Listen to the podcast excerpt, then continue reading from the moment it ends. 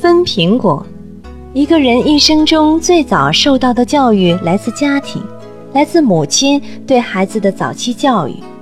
美国一位著名的心理学家为了研究母亲对人一生的影响，在全美选出了五十位成功人士，他们都在各自的行业中获得了卓越的成就。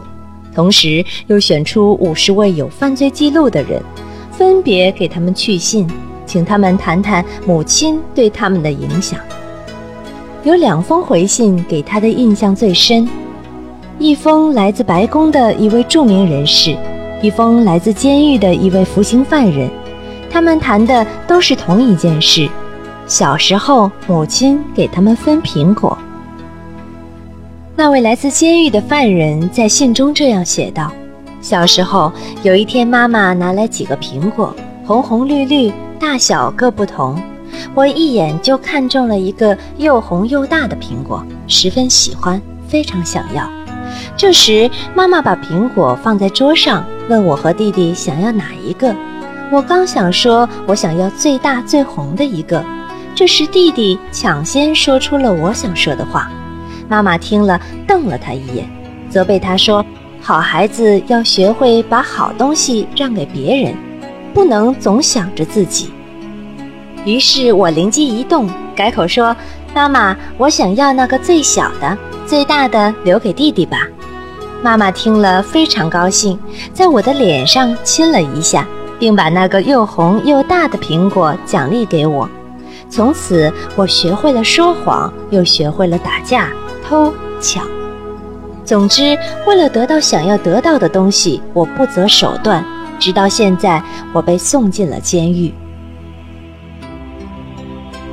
那位来自白宫的著名人士是这样写的：小时候有一天，妈妈拿来几个苹果，红红绿绿，大小各不同。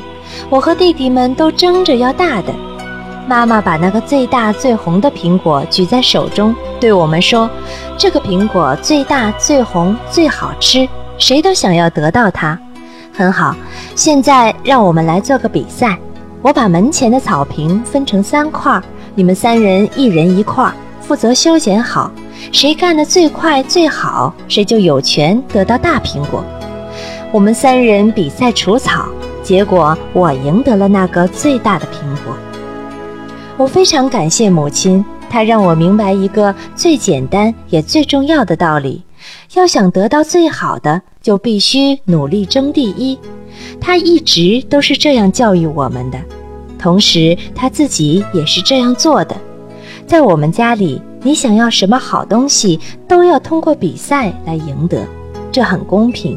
你想要什么，想要多少，就必须为此付出努力和代价。